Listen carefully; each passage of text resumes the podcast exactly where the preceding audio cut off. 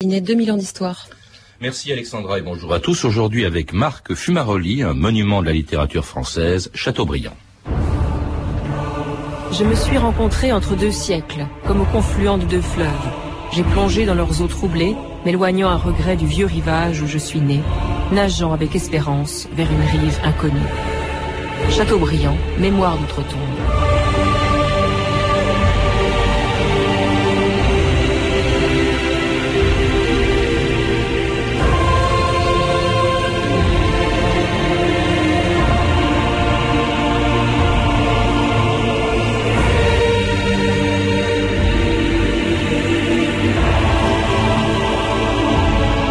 2000 ans d'histoire.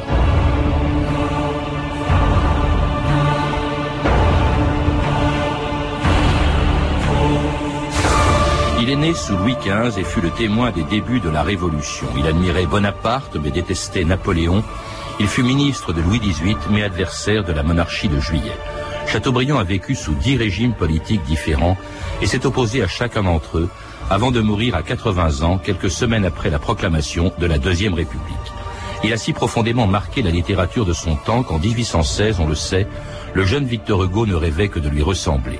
Je serai Chateaubriand ou rien, écrivait-il à 14 ans, et lorsque 15 ans plus tard, le 25 février 1830, à la Comédie Française, la bataille d'Hernani rassembla toute la jeune garde de la littérature romantique, Victor Hugo n'attendait encore qu'une chose avant de faire lever le rideau, la présence de celui qu'il considérait comme son maître. Mes amis Mes amis parle Je vous rappelle que nous sommes ici en ce 25 février 1830 pour anéantir les débris gangrénés de l'ancien monde. Quelle est la loge de Chateaubriand Toujours la même, le numéro 2, juste en face. Il va venir En tout cas, nous aurons une belle salle. Nodier, là. Et un grand. Mais lui, est-ce qu'il viendra? Ah, voilà. Chateaubriand Oui.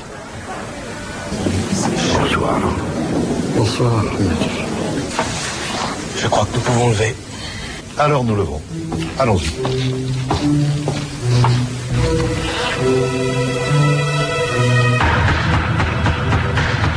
Marc Fumaroli, bonjour. Vous venez d'écrire aux éditions de Fallois un beau livre sur Chateaubriand, un Chateaubriand qu'on lit aujourd'hui et que l'on connaît aujourd'hui beaucoup moins sans doute que, que Victor Hugo. Alors qu'au XIXe siècle, on vient de l'entendre, il a profondément marqué toute une génération et même plusieurs générations d'écrivains. Pour eux, c'était une icône. Vous écrivez même qu'il fut le génie mère des poètes maudits. Oui, là j'extrapole un tout petit peu.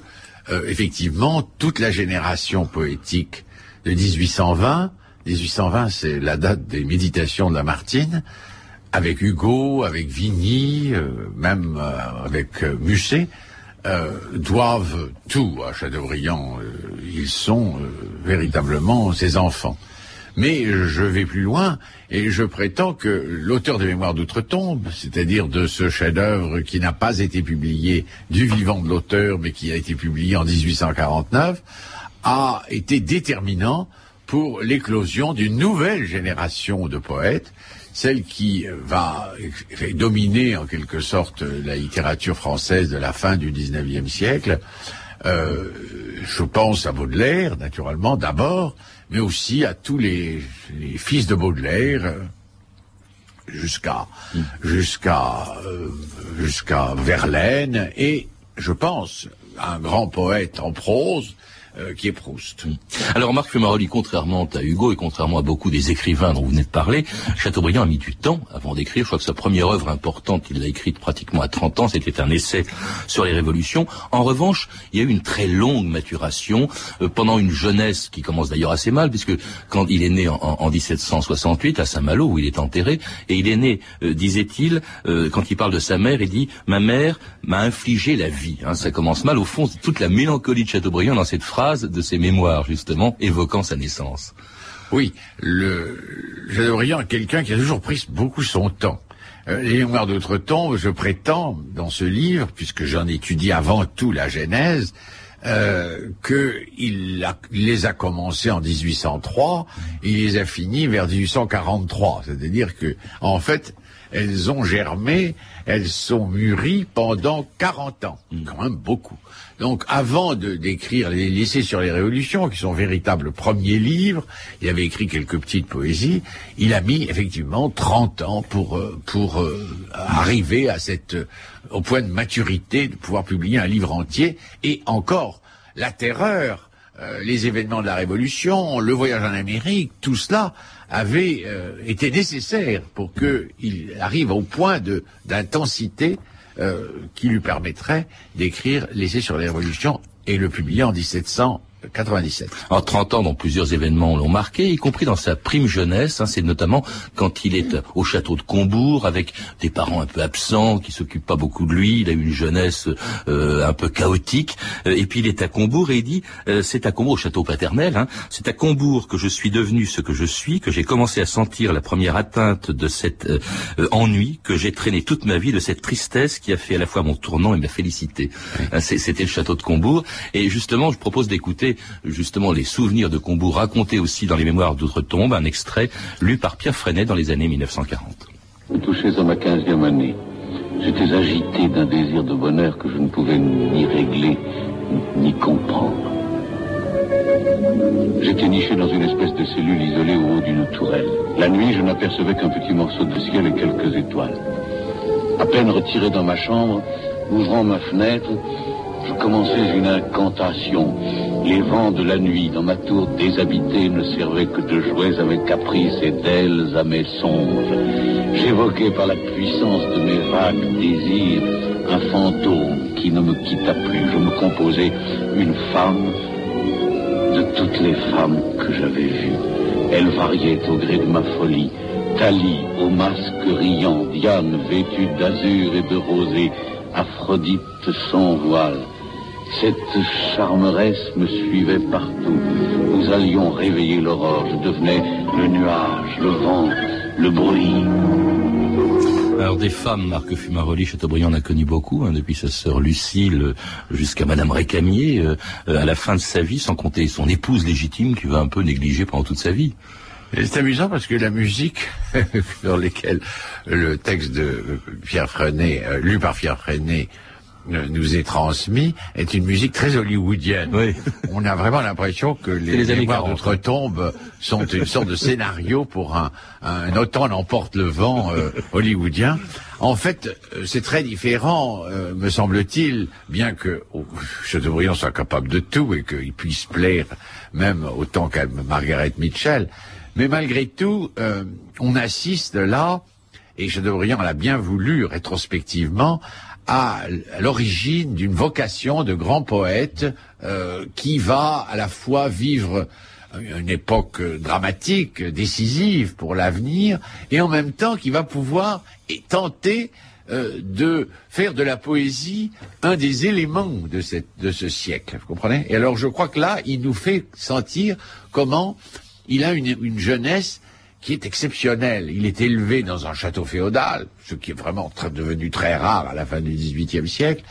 Il est élevé par des parents qui sont effectivement des aristocrates d'un ancien monde et qui ne s'occupent pas de lui, alors que déjà Rousseau a appris aux mères de famille, même aristocrates, de s'occuper de leurs enfants. Rousseau, que qu'admirait beaucoup Chateaubriand. Et, euh, et Rousseau euh, lui-même a donné ce, ce conseil.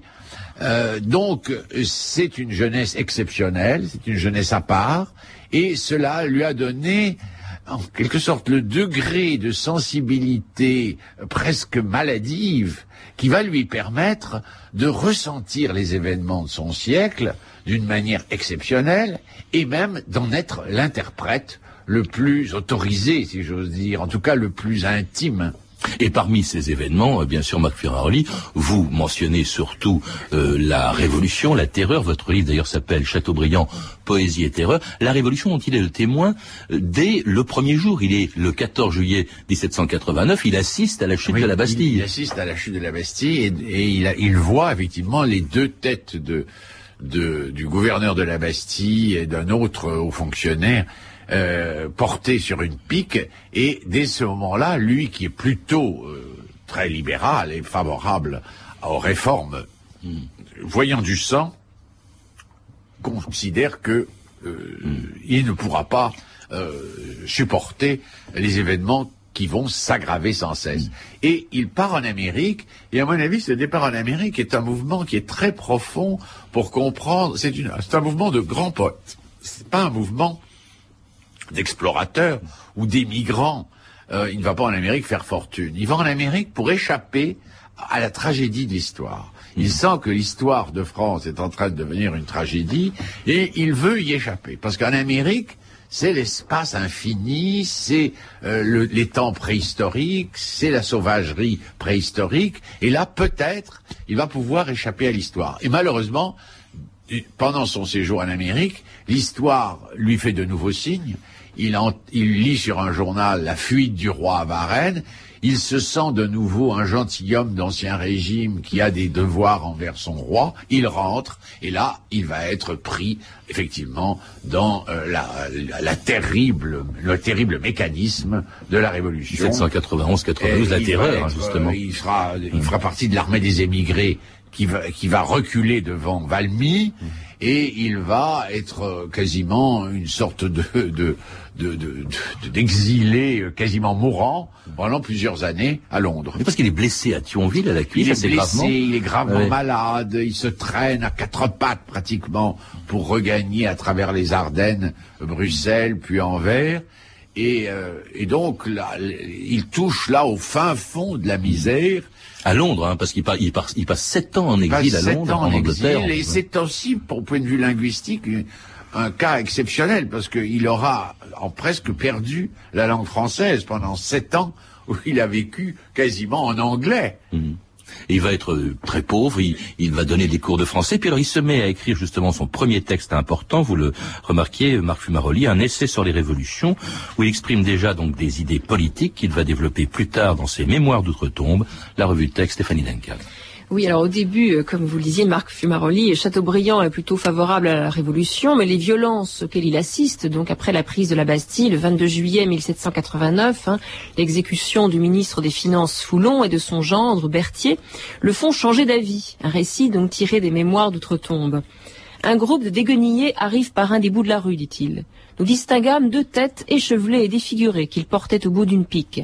C'étaient les têtes de messieurs Foulon et Berthier. Les assassins s'arrêtèrent devant moi, me tendirent les piques en chantant, en faisant des gambades, en sautant pour approcher de mon visage les pâles effigies. Brigands, m'écriai-je, est-ce que c'est comme cela que vous entendez la liberté? Et ce n'est qu'un début, hein, quand il rentre d'Amérique en 1792, il découvre Paris en proie à la terreur. C'était, dit-il, un peuple marchant ivre à ses destins, au travers des abîmes, par des voies égarées. On sentait l'approche d'une jeune tyrannie plébéienne, car le peuple souverain étant partout, quand il devient tyran, le tyran est partout. En Chateaubriand, euh, c'est assez amusant, je trouve, comme des détails. Il est même frappé par l'austérité nouvelle des vêtements, hein, qui sont plus souvent noirs qu'avant. En finit la soie et les perruques poudrées. La variété des costumes avait cessé, dit-il. Le vieux monde s'effaçait, on avait endossé la casaque uniforme du monde nouveau, casaque qui n'était alors que le dernier vêtement des condamnés à venir. Un Chateaubriand ne peut pas non plus pardonner la grande terreur jacobine de 1793-1794, des forfaits, dit-il, que tous ceux de l'histoire mis ensemble pourraient à peine égaler. Alors pourtant, hein, c'est étonnant, Chateaubriand n'est pas un nostalgique de l'ancien régime. Il évoque par exemple son peu de goût pour la monarchie absolue.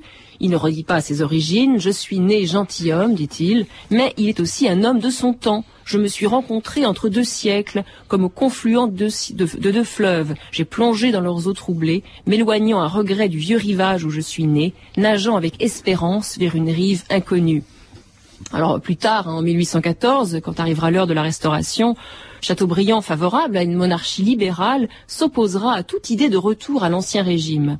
Il ne s'agit point de savoir, dit-il, si l'ancien gouvernement, fondé sur la religion, éprouvé par les siècles, n'était pas plus en harmonie avec le génie de la nation. Il n'est pas non plus question, dit-il, d'examiner encore si ce qu'on appelle progrès des Lumières est un progrès réel ou bien au contraire un retour à la barbarie. Non, affirme Chateaubriand avec pragmatisme, il faut dans la vie partir du point où l'on est arrivé. Un fait est un fait commentaire, Marc Fumeroli, sur ces textes sélectionnés par Stéphanie. Il y a toute l'ambiguïté de Chateaubriand. Euh, il aime pas la révolution, mais en même temps, il est plutôt libéral. Euh, il, euh, il est monarchiste, mais il n'est pas du tout conservateur. Je crois le terme ambiguïté est un peu sévère. En fait, c'est quelqu'un qui a eu le sens très aigu de la ce qu'on pourrait appeler la complexité du réel, si vous voulez. Il n'est jamais ça n'est jamais un idéologue, ça n'est jamais un homme à système, ça n'est jamais quelqu'un qui croit que l'on peut trancher dans une situation historique avec euh, une formule ou avec un slogan.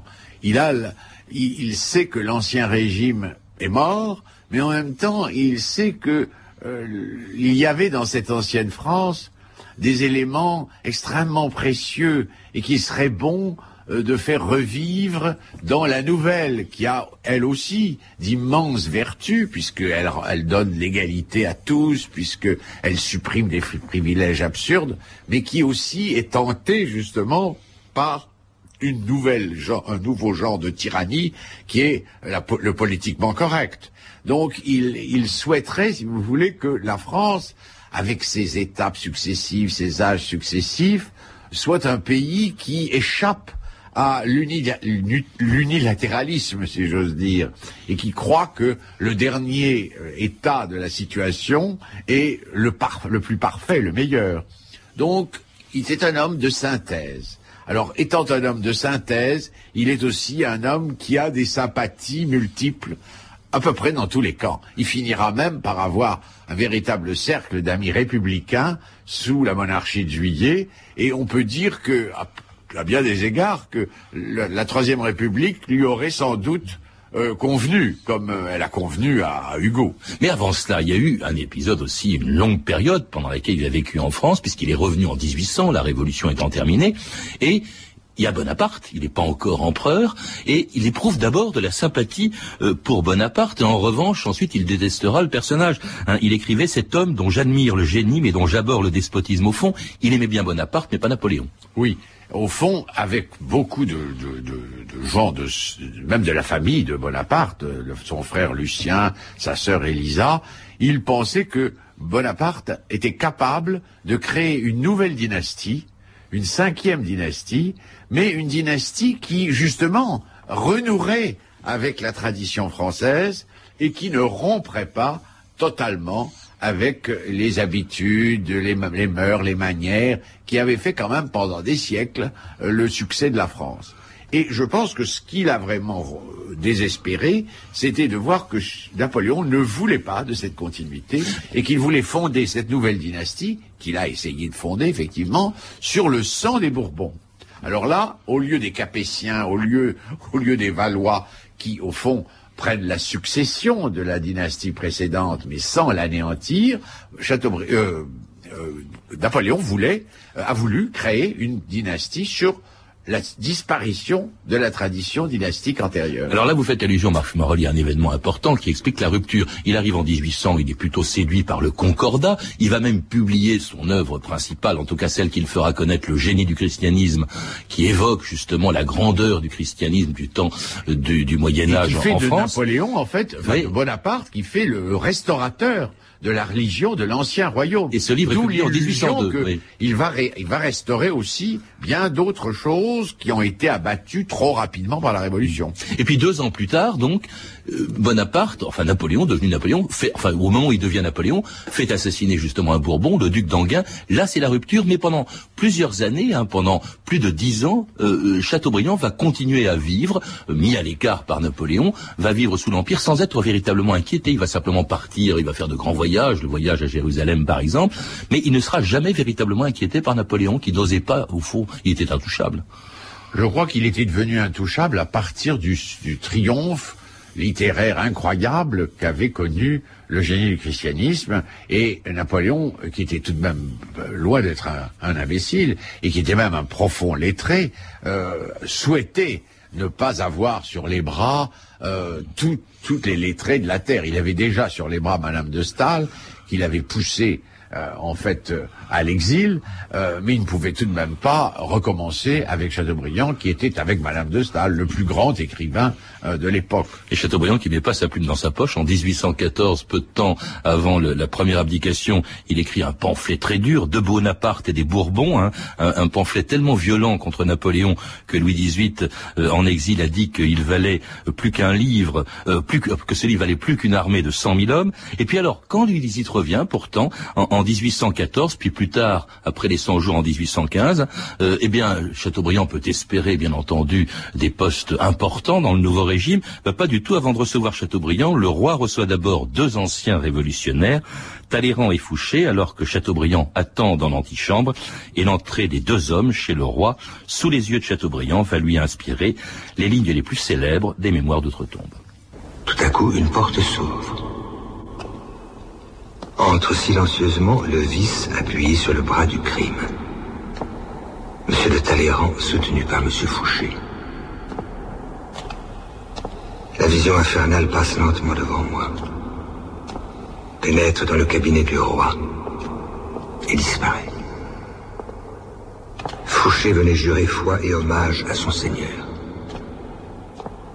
Le féal régicide à genoux mit les mains qui firent tomber la tête de Louis XVI entre les mains du frère du roi martyr. L'évêque apostat fut caution du serment. Châteaubriand. Mémoire d'outre-tombe le 7 juillet 1815, vers 11 heures du soir.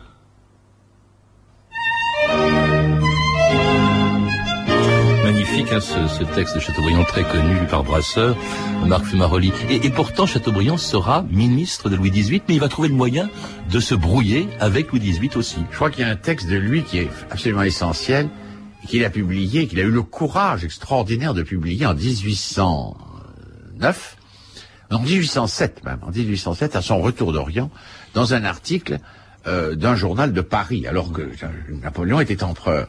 Et il dit, il parle du silence de l'abjection qui règne sur la France, et il dit, euh, mais euh, euh, Néron règne, mais Tacite est déjà né dans l'Empire. Et au fond, dans les mémoires d'outre-tombe, il va non seulement être le Tacite de, de, de l'Empire, mais il va être aussi le Tacite de la Restauration. Oui, Marc comment expliquer que cet homme qui était monarchiste, même s'il critiquait la monarchie, s'est trouvé un opposant à Louis XVIII, plus tard il détestera Charles X, alors la révolution de 1830 intervient, disons qu'il trouve ça plutôt pas mal, mais il n'est pas favorable à la monarchie de on a l'impression que c'est un éternel opposant, quel que soit le régime, et il en a vécu beaucoup, euh, qui, passe.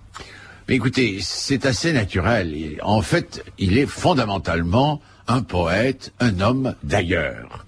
Et s'il avait voulu fuir en Amérique, c'est parce qu'il se sentait fait pour un ailleurs. Euh, la, révolution ne lui convenait pas, même si certains aspects de la révolution lui paraissaient souhaitables. De même avec l'Empire, il sera évidemment euh, ailleurs, il vivra littéralement comme un exilé de l'intérieur. Sous la Restauration, où il aurait, dont il aurait voulu faire un régime de synthèse, on ne l'a pas laissé euh, le faire. Donc, il se sent lui aussi là aussi étranger, ce qui fait qu'il écrit les mémoires d'outre-tombe. Ça n'est pas pour rien. Mhm. L'outre-tombe, cela veut dire que il est définitivement ailleurs. Il est dans un autre monde, mais ce monde qui n'est pas de celui-ci, lui permet de voir avec une lucidité, une cruauté, une ironie, une férocité, mais en même temps un désespoir profond, euh, comment les hommes vivent, ce qu'est véritablement l'histoire, ce qu'est véritablement la politique. Et au fond, lorsqu'on lit les mémoires d'outre-tombe, il y a quelque chose de déchirant parce que c'est à la fois passionnant et désespérant parce que c'est un peu comme toutes nos actualités, si j'ose dire. C'est un peu une, ambition politique ratée, Chateaubriand, un peu comme Lamartine, et pourtant, ce qu'on retient de lui, c'est surtout... L'idée de Chateaubriand, c'est que toute ambition politique ne peut être que ratée. Hmm. Il n'y en a pas de... regardez, regardez Napoléon. quel échec terrifiant. Euh, regardez euh, Charles X, regardez euh, Louis-Philippe. En fait, il n'y a pas de, de... Et c'est ça la force du poète, c'est qu'il est capable de dire ce que aucun homme politique, naturellement, ne reconnaîtra jamais, que même l'homme politique qui, dans l'instant, semble triompher, aura un jour l'amertume de constater qu'il n'a rien laissé derrière lui. Eh bien, Chateaubriand est, dans la position, surtout le grand écrivain des Noirs d'outre-tombe, le grand poète même, il est dans la position de savoir cela. Merci Marc Fumaroli. Je rappelle donc que vous venez d'écrire aux éditions de Fallois, donc un, un livre dont je recommande la lecture, Chateaubriand, Poésie et Terreur. À lire également Chateaubriand, des illusions contre des souvenirs de Jean-Paul Clément, un volume de la collection Découverte chez Gallimard. Enfin, L'écrivain engagé et ses ambivalences de Chateaubriand à Malraux, un livre d'Herbert Lottmann, publié ces jours-ci chez Odile Jacob. Je vous signale aussi qu'une nouvelle édition du célèbre Lagarde et Michard, dans lequel des générations de lycéens ont appris la littérature française, va sortir le 15 octobre. Vous avez pu entendre un extrait de La bataille d'Erdanie, un téléfilm de Jean-Daniel Verreg, ainsi qu'un extrait du film Le Souper d'Édouard Molinaro. Vous pouvez, vous le savez, retrouver tous ces renseignements en contactant le service des relations avec les auditeurs au 0892 68 10 33, 34 centimes d'euros la minute ou consulter le site de notre émission sur franceinter.com. C'était 2000 ans d'histoire, la technique Aurélie Fortin et Olivier Riotor, documentation Virginie Bloch-Léné et Claire Tesser, revue de texte Stéphanie Duncan, une réalisation de Anne Kobilac. Une émission de Patrice Gélinet.